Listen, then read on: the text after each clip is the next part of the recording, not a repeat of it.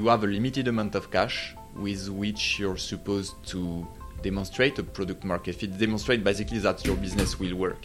And you just have this amount of cash. And if you fail to demonstrate the, to demonstrate the product market fit with that, you're dead.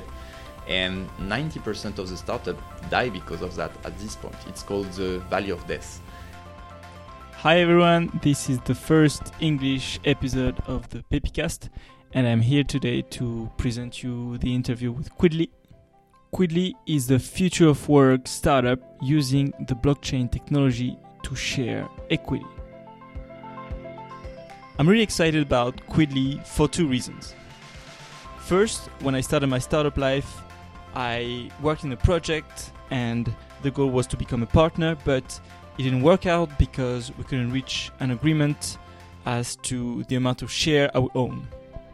And I hate negotiating for myself and selling myself. So every system that can do that for me, I'm all for it.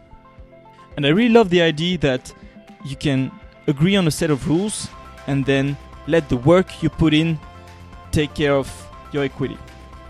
The second reason is that it's coming up a lot the fact that if you want to be financially free, you have to own things. Not the latest iPhone, but you have to own something that you can sell for profit, like real estate or I don't know, CryptoKitties. Or you have to own something that is generating revenue while you're sleeping. For example, a part of a company. So every system that will help regular people own part of businesses, I think is a step in the right direction. So I'm really excited about this project and I'm sure you will be too. Okay, so let's begin. Yeah. Yeah, let's go. So welcome, welcome you guys. Can you please uh, state your names and what uh, what you do with the at Quidly? My name is Florent. I'm a co-founder of Quidly with uh, Justin. I've got an engineering background. I'm a biomedical engineer with a PhD in biomechanics. After that, I did uh, an MBA at HEC, and in 2014, 2014, I created my first company, which is Skylights, uh, VR in planes for in-flight entertainment.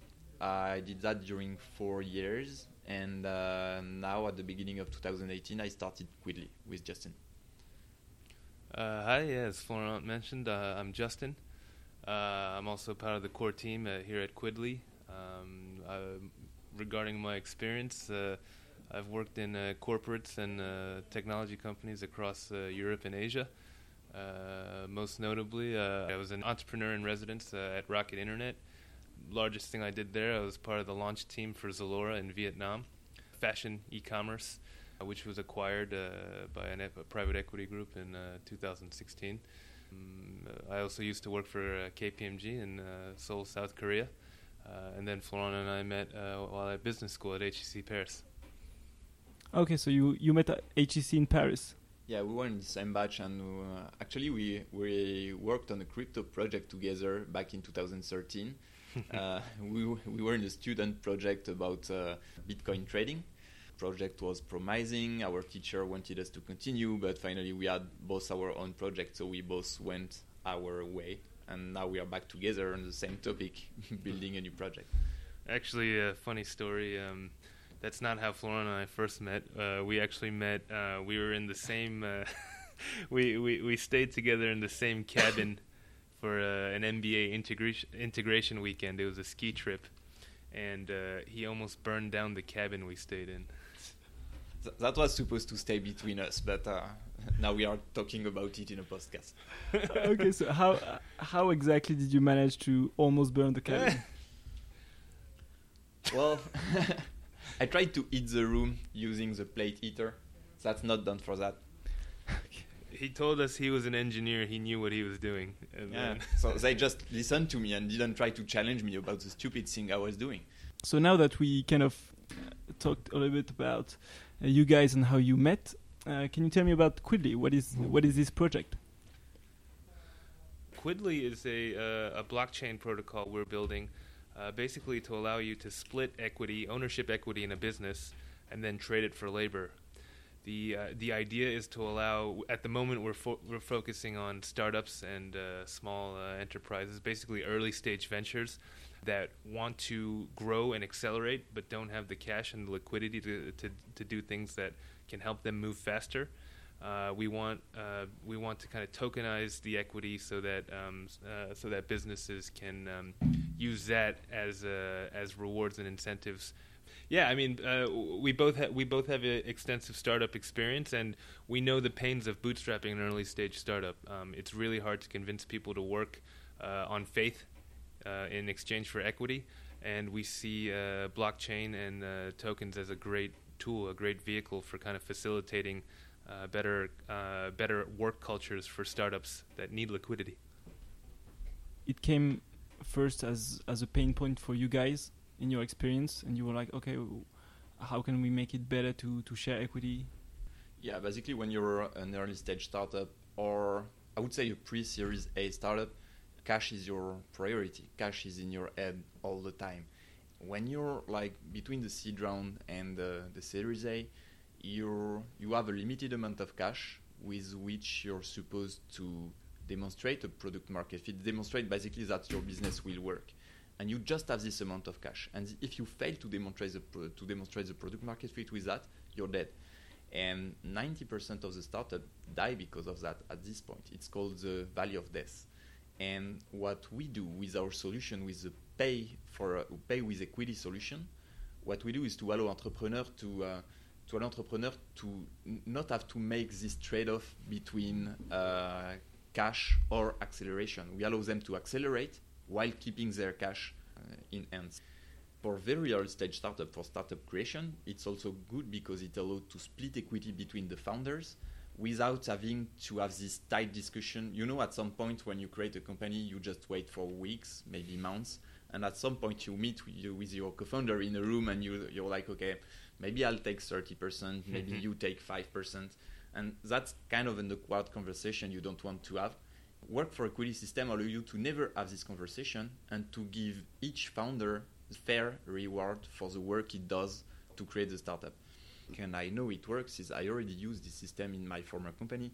So as I mentioned, I created Skylights in 2014 with my partner. We were at the beginning we were only two. We had no money, and we used this system first to share equity between us. So we never had this uh, awkward conversation. We uh, we just every time one of us did some work, created some value for the project, we just reward ourselves with equity. So that was the way equity was shared among us.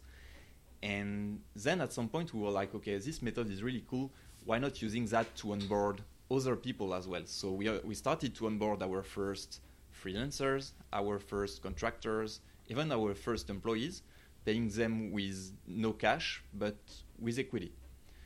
And, and that works. That worked really well, and that allowed us to accelerate from the beginning to start the company. The company Skylights wouldn't exist without that. Skylights went through Y Combinator, raised 2 million euros, have 20 employees today, and all those 20 employees are working for equity uh, partially or in totality. And the, the really cool effect of the system is the burn rate of Skylights is really low for a 20 employee company today. And all the employees are really motivated because they own equity, so they act like founders. And we are all aligned. We all want Skylights to be a success, and we all want to go through a, a really cool exit at some point you're incentivizing people on the long term because they're looking for the exit. So it's not really, oh, I'm going to work here one or two years, but maybe thinking, oh, longer, like maybe five years or more. Uh, the sort of nature of work is changing a lot today. Um, uh, for a lot of young people, they don't want to work kind of corporate careers where they they just have to kind of stamp their asses to a seat for like several hours a day for no reason. They want meaning for their work, uh, and, and and they want to do things that are um, they want to do things that are exciting and and uh, are, are, more than just a paycheck.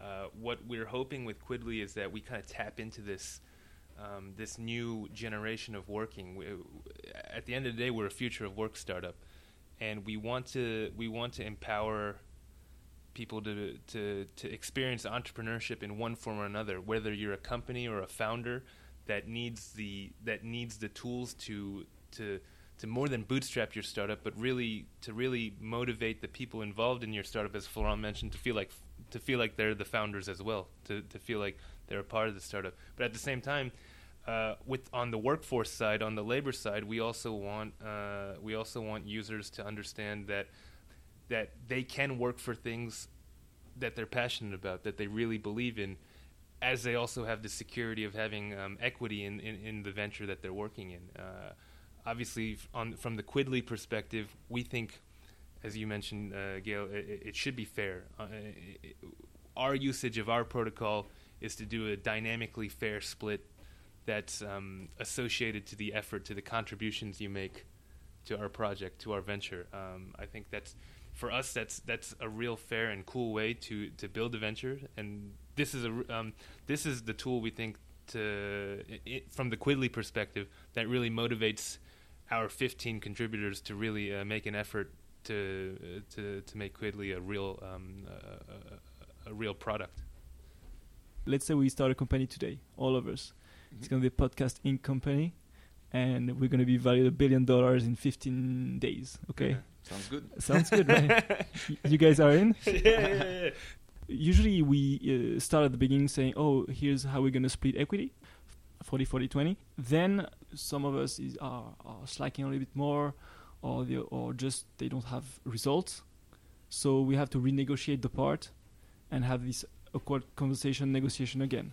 Basically you're supposed in the first weeks to know what will happen in the coming years. And you have 99% chance not to do that right.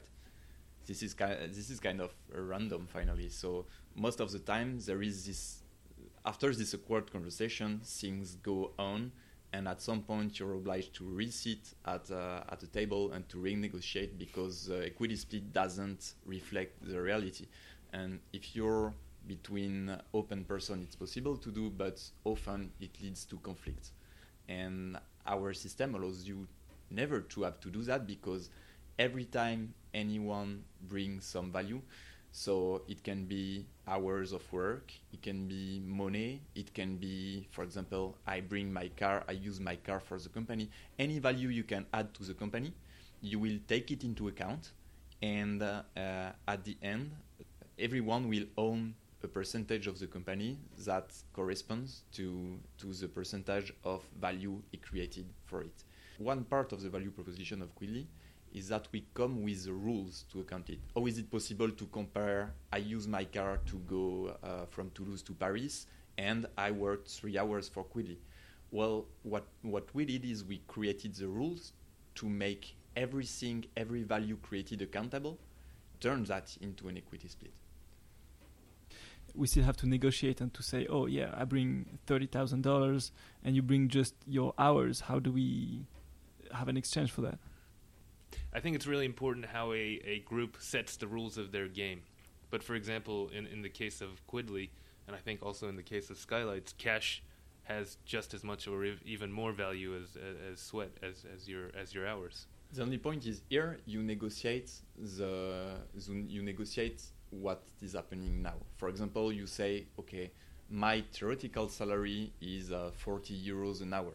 So this is something comparable, directly comparable to cash. Or it's $50 an hour. Or I want to put, for example, let's say a times two bonus on the cash because it's more difficult to bring cash than to bring work. It's all negotiation, but it's negotiation about the way we do that today. It's not negotiation about something that will happen in right. the future and that doesn't happen indeed and, and needs to uh, and, and leads to other negotiation for an, for an example, uh, we will say, oh, I bring my car. The market value for my car is uh, is three thousand. You guys take a look at it. You're like, oh no, it's actually two point five. To I mean, it's actually more two thousand euros. And you're like, okay, we agree that it's around two thousand euros, and we're gonna say you work for about fifty dollars an hour, and we all convert that into money, and then we all convert that into equity. Yeah. And then we know uh, what are the rules of the game. Yeah, exactly, exactly. And now we, we can have this discussion now, but once it's settled, it's settled. We, we just find an agreement that won't change. Or you can come back in six months and say, well, now my car worth less and my work uh, wor- worth more, but it changed six months later. The only problem is if you split equity now and say, okay, you have uh, 40% now and I have 30%. If in the six coming months you don't do your 40% of the work, there were mistakes somewhere. Yes. Okay, so let's say with with the, we we use your system for our company, and we uh, it's now six months in, and we realize that uh, although I brought my car, I didn't work that many hours. Uh, how does the system work to uh, account for that? So it's done every day. We don't have to split it at the beginning. So at, at the beginning, everybody owns uh, zero percent. At the Oh, very okay. beginning, everybody owns 0 Mhm. and then you can come and say, okay, the first thing I bring to the company is my car. So I bring uh, three thousand. Okay. So basically, the full value of the company at this point is three thousand. It's a car, it's yours. So you own one hundred percent of the company. Mm. But this first week, I will work, let's say, 10 hours at the rate of uh, 40 euros an hour. So it's uh, 400 euros. So I will, uh, uh, so at this point, I bring to the company 400 euros. You brought your car 3,000 euros. So you earn, uh, I don't know, I'm not that good at math, so I can do the calculation like this, but you, you have something like between uh, 80 and 90% of the company. Okay. And, uh, and, and then we go on, and every week, everybody put in the in the common pot i would say Mhm. everybody put his contribution in the pot and then you take into account that so if during the six first months you said okay i will work 40% but finally you work only 10% you do only 10% of the value creation at the end the the equity split from our system will reflect that and you will indeed have 10% of the value creation. In real life you are building the company and it's showing in the equity. At first the equity is zero and then oh i bring th- 30000 euros. Oh i have 100% of the equity. And the more you work then you are ga- slowly gaining equity. And even if the the pie is growing your your your slice can also grow or Sure. get reduced and stuff. Yeah exactly. It's a little bit of a gamification kind of spin on ownership equity. okay. Um, ha- having said that, it should be important to note um, the Quidly protocol isn't necessarily dynamic splitting of equity. This is just how Quidly, the company, is being built today. The Okay. Quidly protocol itself is simply the ability to transfer equity in a, in a single click, basically. okay So uh, it, it- it's one, it's it's the core feature of Quidly, and our use case is one of the examples of what you can build on top of Mhm. uh, this kind of protocol. And uh, I mean, for us, we think dynamic equity split is great. I mean, th- it's what we agreed upon. It's what everyone that's working with us has agreed upon. So this is the system. These are the rules that we've built for ourselves. Um, it, it, going forward, it will really become uh, it will really be the decision of each venture or company to kind of decide what the rules of their game are. Uh, having said that, we are big advocates of dynamic equity splits uh, at Quidly. Yeah, exactly. What we, what we are building now is a tool to make it possible. Mhm. Is a tool to make it possible. It's uh, rules, but uh, when I say rules, uh, I don't mean we want to enforce a certain culture in all the companies that Okay. are our clients. We just want to bring them the tools to to allow them to to use equity as a compensation for work. So, for example, if you do like the arbitrary style of, hey, you came up with the idea, that's at least 50% of the company. Just a guess, but a lot of people will probably argue that, a lot of people will try to argue that the idea itself is worth more than anything else. I mean, you could still do that with Quidly. It's just, um, we think there are better ways to do it Mhm. with manipulation of equ- equity, with liquidation of equity, and that's what we want to bring with Quidly. Uh, Okay. Okay. Yeah, of course. I mean, everyone that has ever came up with an idea will say that it's worth a lot. Yeah, no, for sure. We we definitely understand that mentality and that mindset. It's just, um, I mean, for those, for any of us, for for anyone that's ever tried to bootstrap a startup or had founders that they couldn't really see eye to eye with, you know, it's a big pain point. It, it's it's kind of a thing, and a lot of people, it's kind of a thing where they just sit on it. They're like, oh yeah, I mean, uh, uh, it'll probably work out, Mm. and frankly, it rarely works out. Yeah. You know. A lot of the time, we're trying to postpone the difficult conversations. Yeah, exactly. Uh, and then you realize that he, you have to, you're gonna have to split up with your wife, and you're not sure what what's in your contract, and uh, I mean, yeah. the most famous example. Well, I don't know if it's the most famous example, but the popular example is with Facebook, right? And Yeah. Eduardo Saverin uh, and Mark Zuckerberg. Like, uh, it was just they never talked about it. They never Mhm. talked about it, and then boom, Mhm. they had to split. And, Yeah. uh, So I didn't know about Quidly at this time. yeah, such a shame. Mm. If you can do dynamic like um, uh, dynamic sharing, you can also say, oh, we're gonna reassess it every six months or every month instead of of, of every day. Uh, as as you have the system for it, it's just everyone has to uh, see what works best for them. yes. Maybe they'll be they'll be oh it's too stressful to always look at my equity going down every day. And the thing is, you still need a way to measure work because there's uh, the work hours and there's also the what you deliver. What are your results for hours? So how do you guys account for that? That maybe I'm gonna work ten hours and produce the same thing as you're gonna you guys are gonna produce in just two hours, for example. Here again, it's the same. It's uh, it's up to the company to decide the one the way they want to do. We are not here to to give them a culture. We are not here to explain them how to uh, decide the re- how to decide the reward of the, of the employees. They can try. They can decide to reward uh, the value creation itself.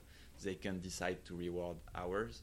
On Quidly, for example, in our case, for to build our company, we use a double system we we have two types of workers in Quidly. We have the Squid Core, which is a core team, uh, which is full time, full time people working on a hourly basis. So every hour of work is rewarded, and uh, basically our uh, those are the founders of Quidly. So those, those are the ones that are building Quidly, are taking care of the governance, of the strategy, of organizing everything and it's quite difficult here to reward some value. So we try between us to have some KPIs. We can uh, set up some ob- objectives and everything, but at the end, the reward is on the time we spend on it.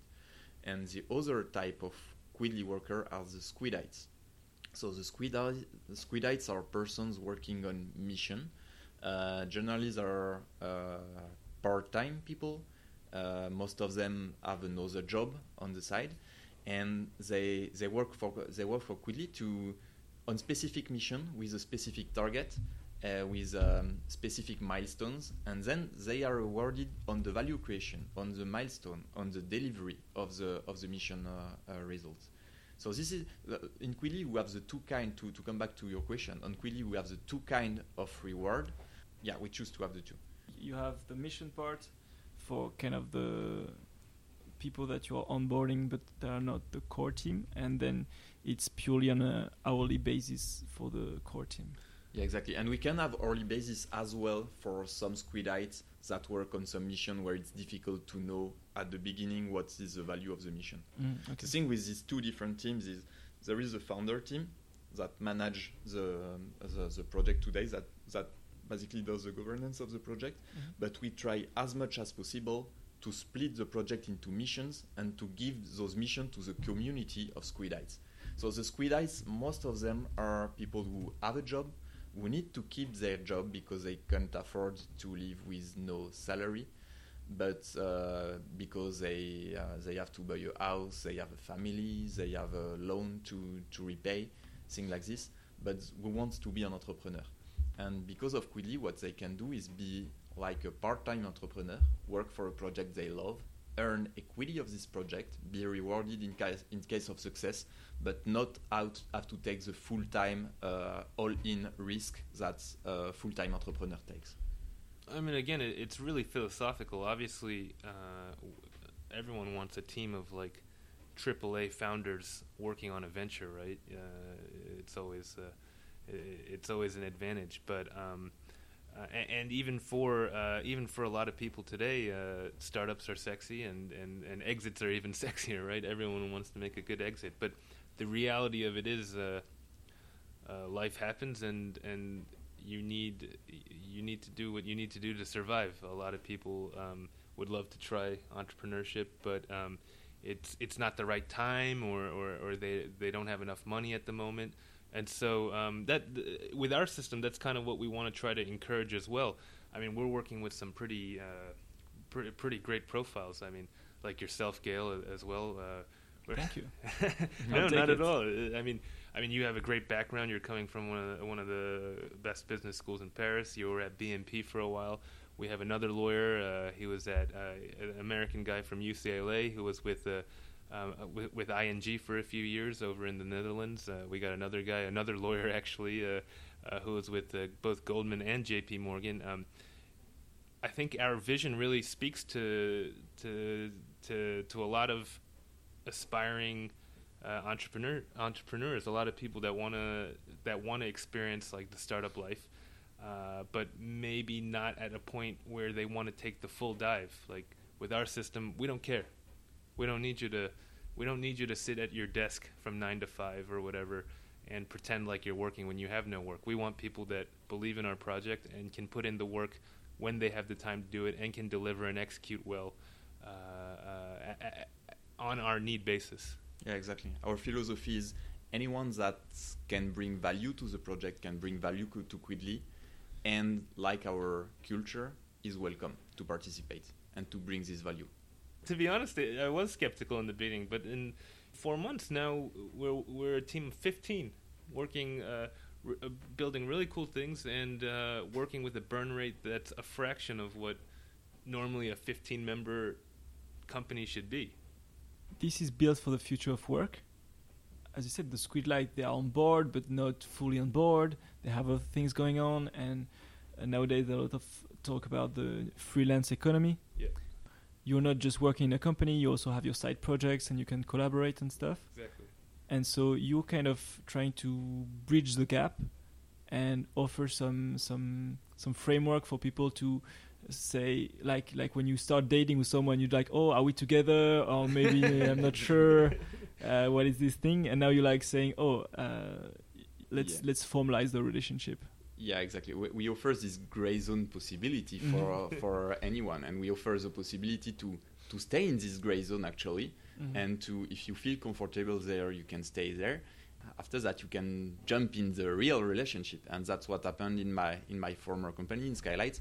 We had a lot of um, squidites, uh, a lot of person working on uh, on part time on the side of another job that finally joined us on full time basis because they liked the project. Because we, at some point we were not able to offer them a salary, and uh, and then later it was possible, so they joined us at this time. So wha- basically, what that offer is flexibility and a way to avoid to be all in or all out. It, it's not something that we're inventing, right? I mean, I think more and more with the workforce today, a lot of people have their side hustles, as you mentioned. A lot of people are trying to do things. You got to pay the bills, but you also want to do what you love. And so, yeah, I mean, we're not we're not tr- like stealing people away from their jobs. We're really kind of meeting people halfway. They they want to try something new, and we're offering a, a chance to do something new, with potentially a really good, a really great reward coming out at the end. So um, that that's what we're really tapping into, I think, with Quidly. it's great for founders. We can all see that uh, low bu- lower burn rate and access to talents. But there will be there's the obvious question oh, of yeah, are you taking advantage advantage of people by saying oh we we're just giving you monopoly money and and not real payment? And uh, what do you guys? What are your take on that? So uh, we we have two kind of people who, who want to work on uh, uh, on such system. We have, as I said, we have the we have the people who already have a job, but want to be an entrepreneur, want to work for a project they believe in, and uh, but uh, but can't afford to be uh, full time. So those one are happy to participate part time and earn shares in a project they believe in. And the other type of people is freelancer that that are successful that already make some money. They want to make to build their retirement plan and when you're a freelancer basically you have no re- no standard retirement plan. You have to build it at least in france you have to build it uh, yourself. And a way to do that is to uh, today is to invest the money you earned. And instead of doing that, instead of earning more money and reinvest it for retirement, uh, those uh, uh, those workers can invest directly in working a project in a project they believe in and earn directly shares of um, of this project. So is that something to allow entrepreneurs to take advantage of on worker? I, I say no because uh, in some point, if workers just pick up a project they really believe in, uh, and the project are success successful, in some point they will earn more than if they just worked for uh, any random project. And for example, that's that's what happened in Skylights. All the first people, the first freelancer, the first people who earned, uh, who worked at the very beginning of, of the project, uh, earned way more money finally than what they would have earned if we had paid them directly Yeah. because uh, because of the it, it's a it's a simple uh, investment process. So you work to earn share of a very early stage startup. Then, if the startup is successful, the share price is growing, and then when you sell your shares, you you sell it way more expensive than what you would have earned instead of getting the shares at the beginning. I mean, we, we should be clear. Like, um, it, it, at the end of the day, any startup project, it's still a venture, right? Um, so we can't guarantee that there's no risk involved. There's always risk involved in everything. Uh, the idea is more that if uh, if we're all kind of working as stakeholders together, then this will in- incentivize better performance and it'll increase the probability that we will reach success together.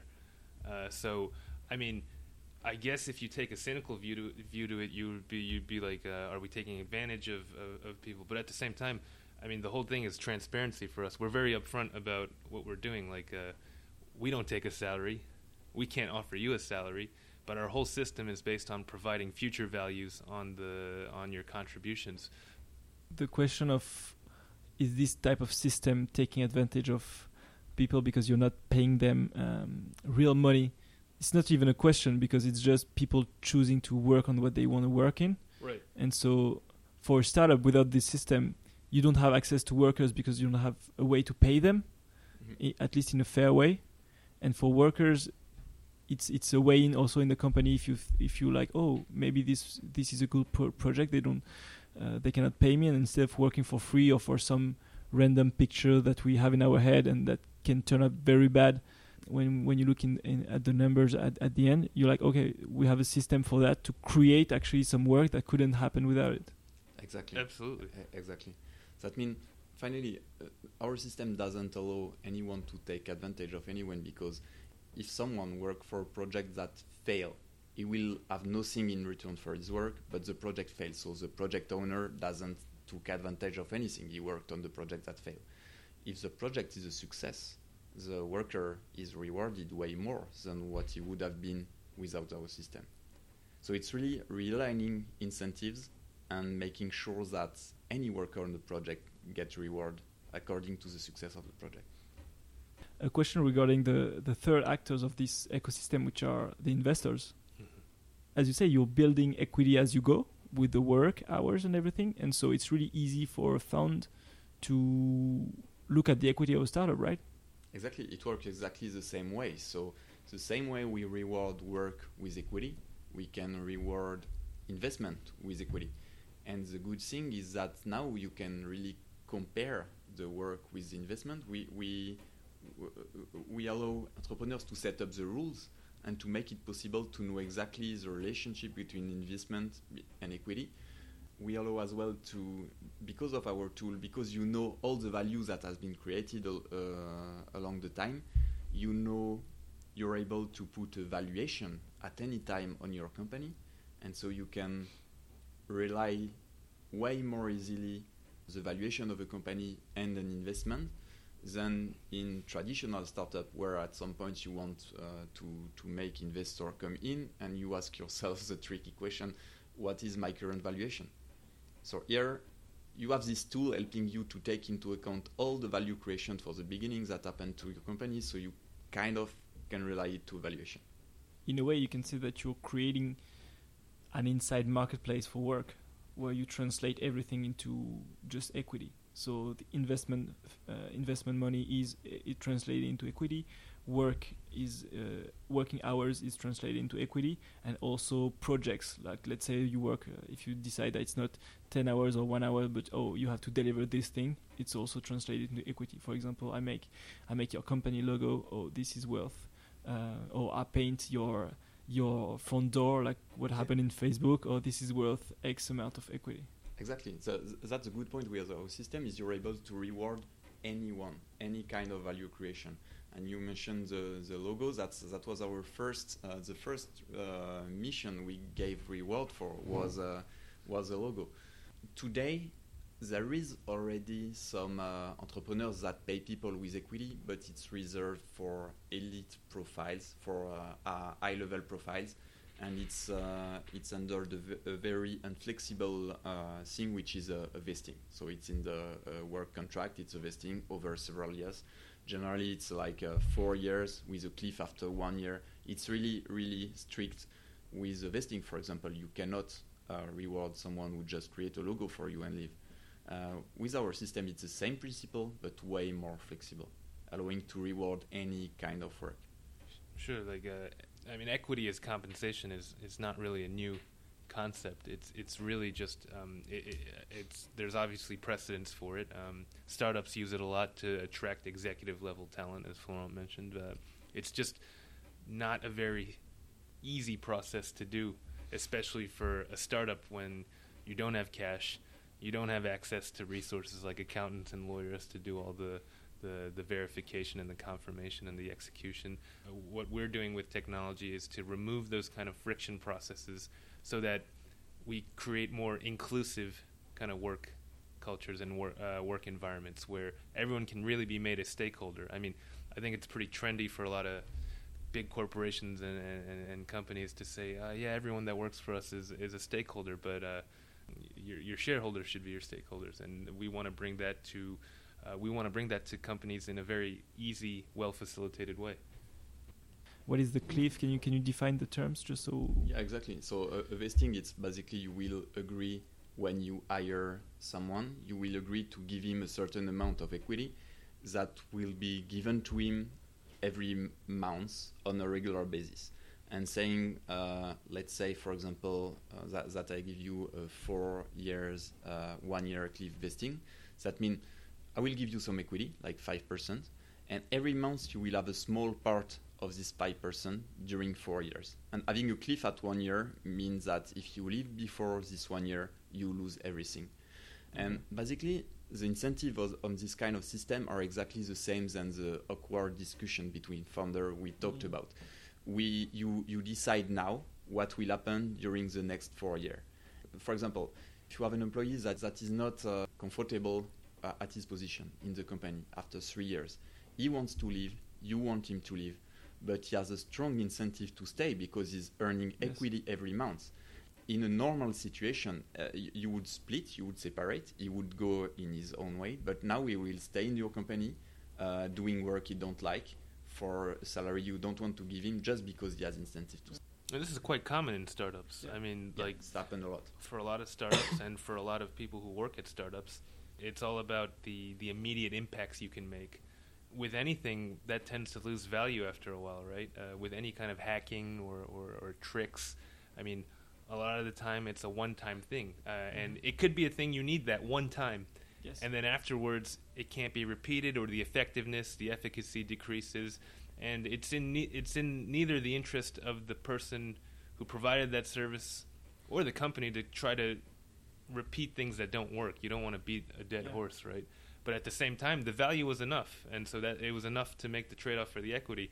But uh, for a lot of companies, uh, that becomes kind of like a, and for a lot of employees, that becomes kind of like a, as Florent mentioned at the very beginning, a very, um, it became, it becomes kind of like a tool to kind of keep people that don't want to be there there. Yeah. And so, uh, yeah, I, I would say that it's it is a great compensation tool today, but there's still a lot of limitations to it the way the the way it's used. As human beings, we follow our incentives, and fixed incentives, or they they can end up working backwards. Sure.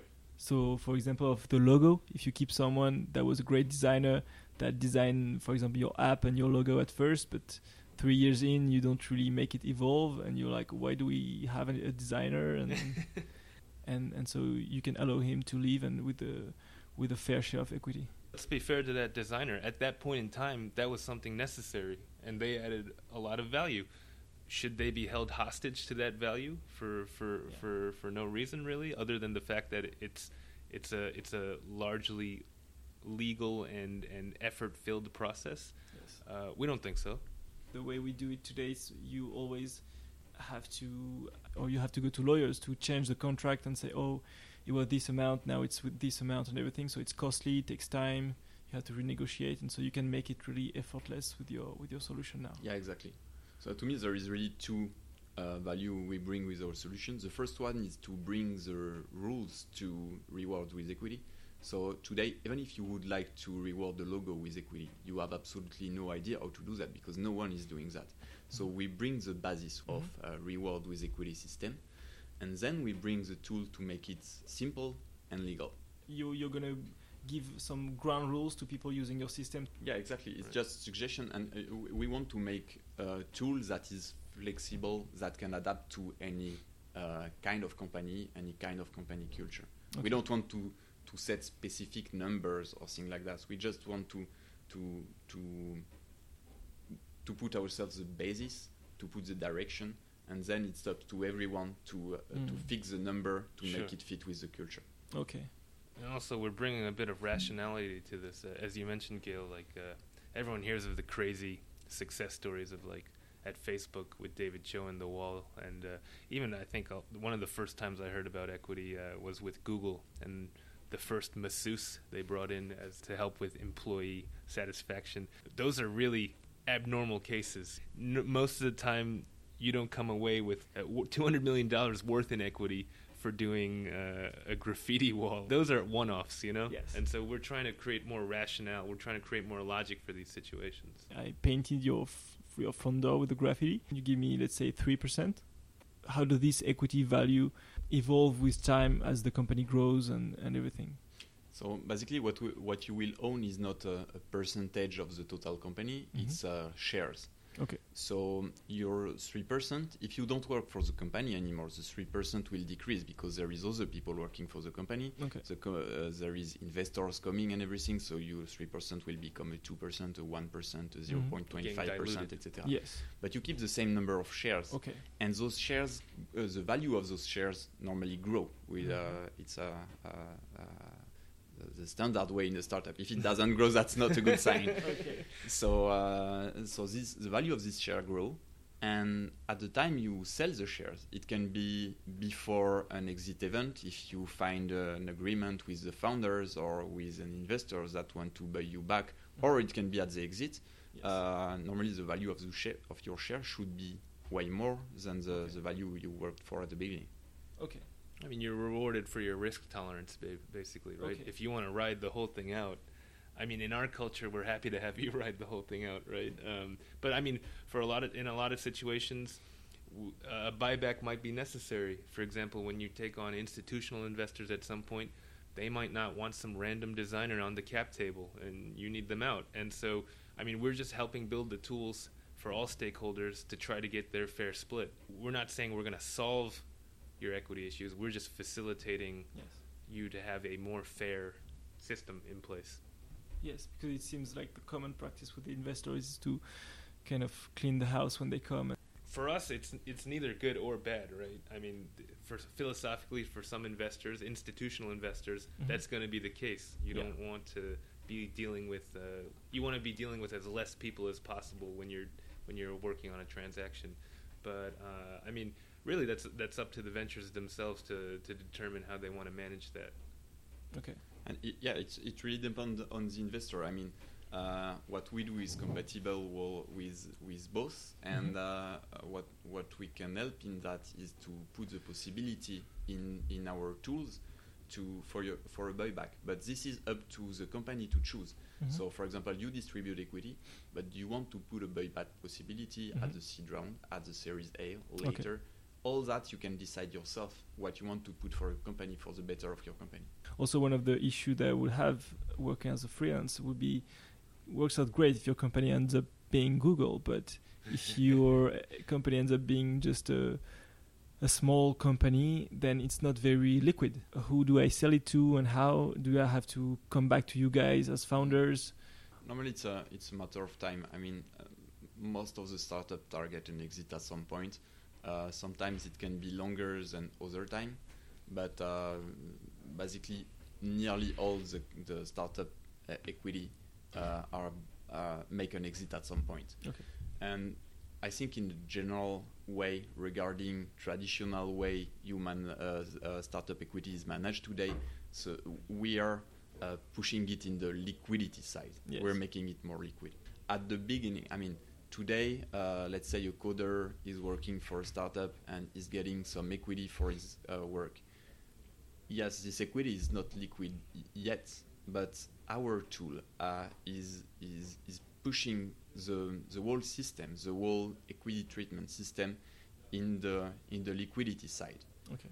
Overall, we are targeting to create a culture where equity is completely liquid, and where you can use that to reward any kind of value creation Mhm.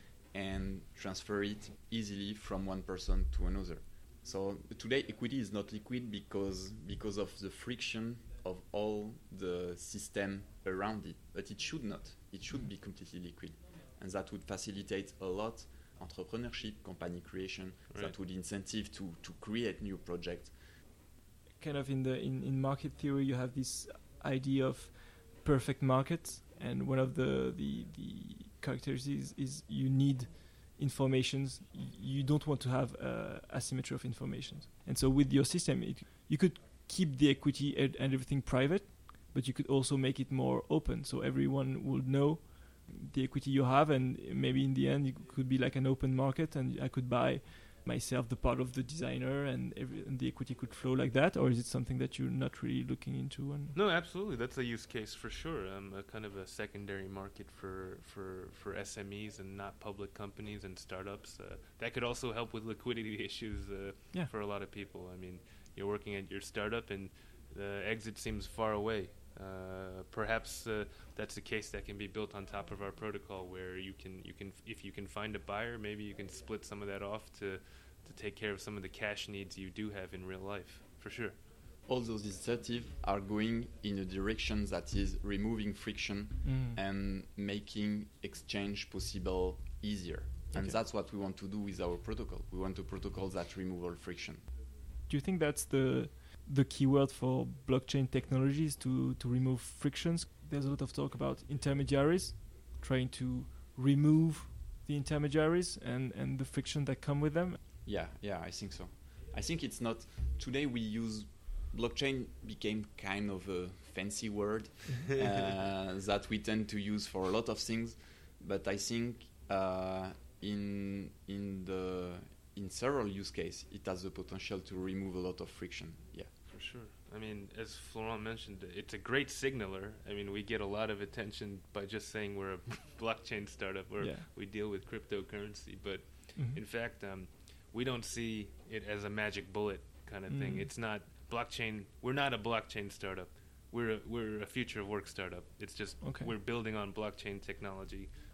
why are you using the blockchain because one could argue you, could build a tool that will share the equity you enter the rules it will share the equity Our long-term vision is to allow anyone to work with anyone. Tomorrow, I want a French guy having an idea being able to work with an Indonesian guy who can build this code, and with an American designer who can do the website. And those Mhm. guys, those three guys, don't know each other, and they work. They want to work on a common project and be Mhm. sure to be re- rewarded at some point. So what we are building is a tool to allow them to work together and to get rewarded for their work and to Mhm. be sure without knowing the other person that they will get the fair uh, reward yes. and that is possible only with decentralized system Mm. i could have my tool in house but if we don't know each other then there's no trust and what you're saying is that blockchain so without blockchain there is two ways to do that you can have one person let's say uh, the the american one who just says the other okay i have an excel sheet on my computer Yes. and i take into account all the equity that you uh, that you guys earn Mhm. But at some to- at some point, after six months, Yeah. they understood that the guy just cheated and just removed all the all the equity of the other worker. And um, I mean that, that that I'm sure that doesn't happen all the time. And for example, in Skylight, that's the way we did it. We uh, Mhm. we kept everything in a, in an Excel sheet. Yes. But um, but at some point, if you really want to work with people you don't know, you Mhm. you want a tool that allow uh, you not to need to trust them. Yeah. So that's one way to do. Uh, it's one person keeping track, Yes. or you can have a centralized company keeping this database Mhm. and uh, selling a service which is just keeping track of equity sharing between other person. But here you have the central actor that will uh, take a margin uh, for this uh, for Yeah. this work. The long-term vision of Quidly is to be able to create a protocol that will be not only created by the community but also managed by the community. And we want at some point Quidly not to be not to have a central team. We mentioned this um, uh, Squid Core team and Squid Squidites, with the Yes. Squid Core taking care of the governance. What we want over the long term is to make the Squid Core disappear and to have Quidly not only built by community but also governed by the community. All, all the Quidly creation, management, uh, maintenance to be done by the community. Okay. It's called the DAO. That means that there is no, uh, it's a decentralized autonomous organization. That means there is no people at the head of the of the protocol. We just want to let it go at some point. Then how do you guys make money? On the Quidly side, Quidly doesn't need to make a lot of money.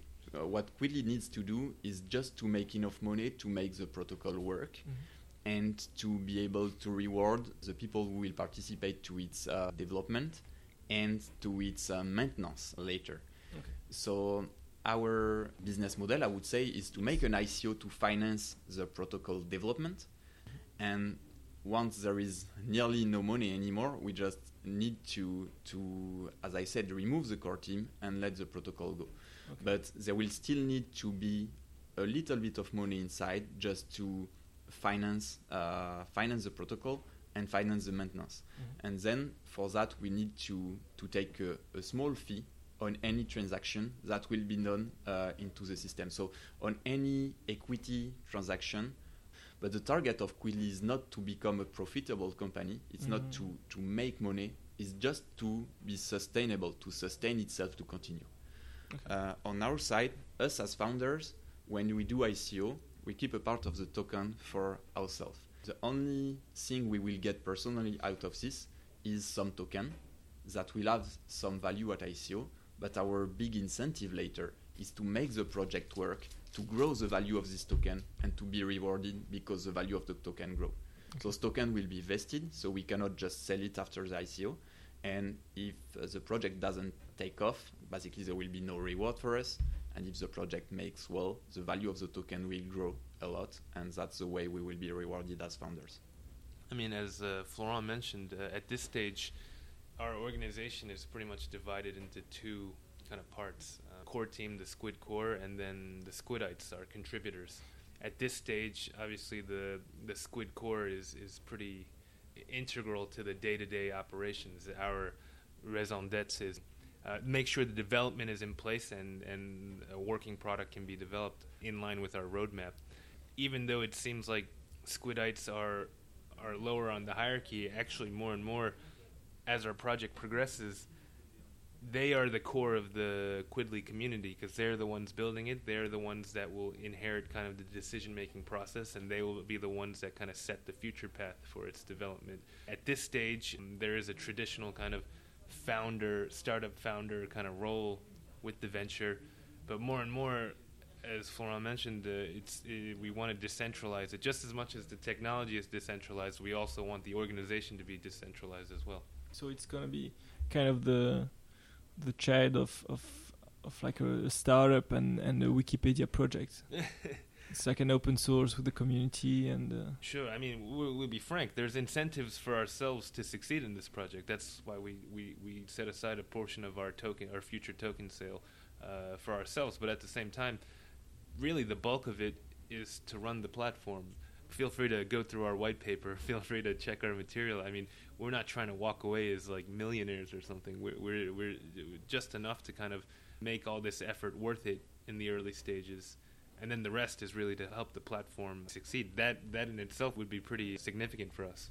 Your role is after the ICO to keep selling the project to to use like Rocket Internet, who will use them for all their startups and for also individual startups to, to use it. So your role is is is continuing after the ICO.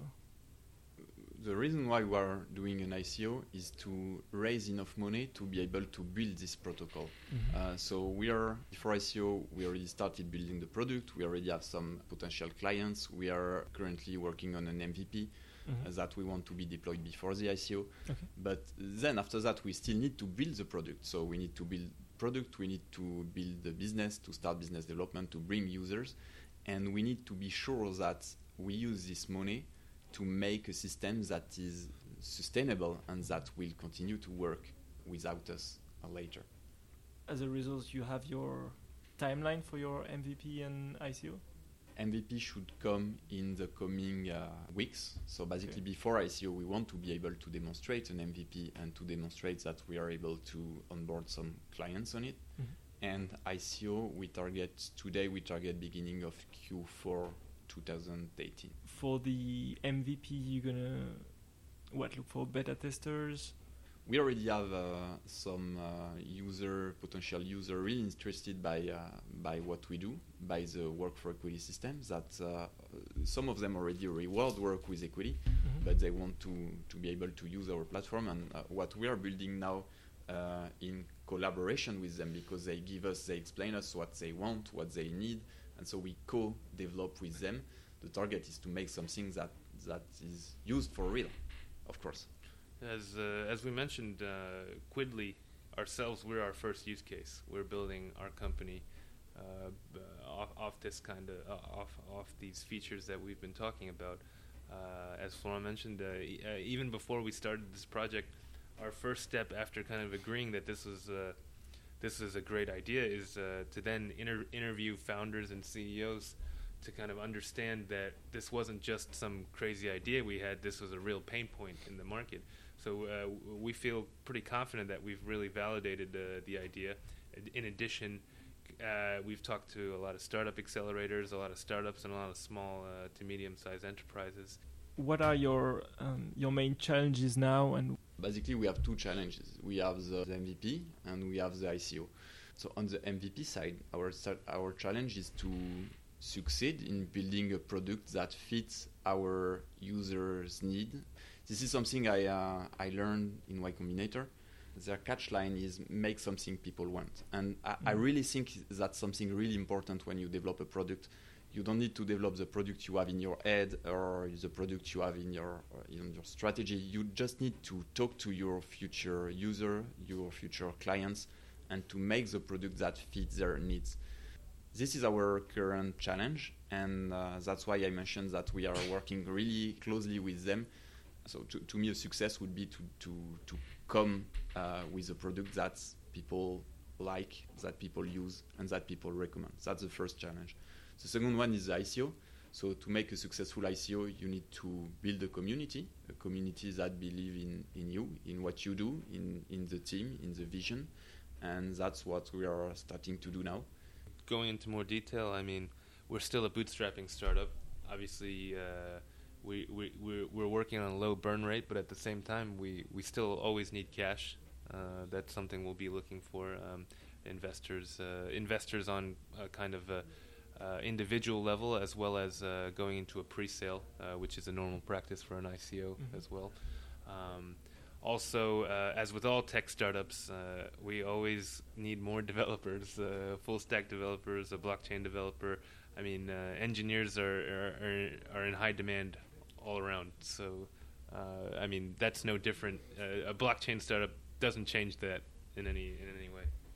because as it's such a new and hot industry, how do you find developers? Because even even for let's say a regular startup, you're always saying, "Oh, um, come with me. I don't have money, but you will have equity." And they say, "Yeah, but you know, I'm an engineer. I get so much offers every day, and so much money on the table with with real companies." And how do you deal with that? That, that's an interesting question. So that, that's one of the biggest challenge today. As Justin said, we have we are recruiting some talents. We are uh, seeking for talents that are inspired by the project. Our target over the long term, of course, is being able to pay salaries to recruit developers uh, with salary plus token. Of course, at the very beginning of the project, we are we don't have the money to to offer them like full salary and we are actively seeking for talented developers that believe in the project, that believe in our vision, and that uh, that are helping us to to to build this early stage product. So we have some uh, to today, but we are still recruiting. I think we can wrap this up for the English part. Okay. Yeah. If you're interested in joining Quidly, don't hesitate to uh, get in touch with us, please. Yeah, so coming on uh, our website, you can access uh, our white paper to understand deeper uh, what we are currently building. And you can also access to our bounty program, which is basically very small mission or airdrop, which is a token we give uh, for people who follow us.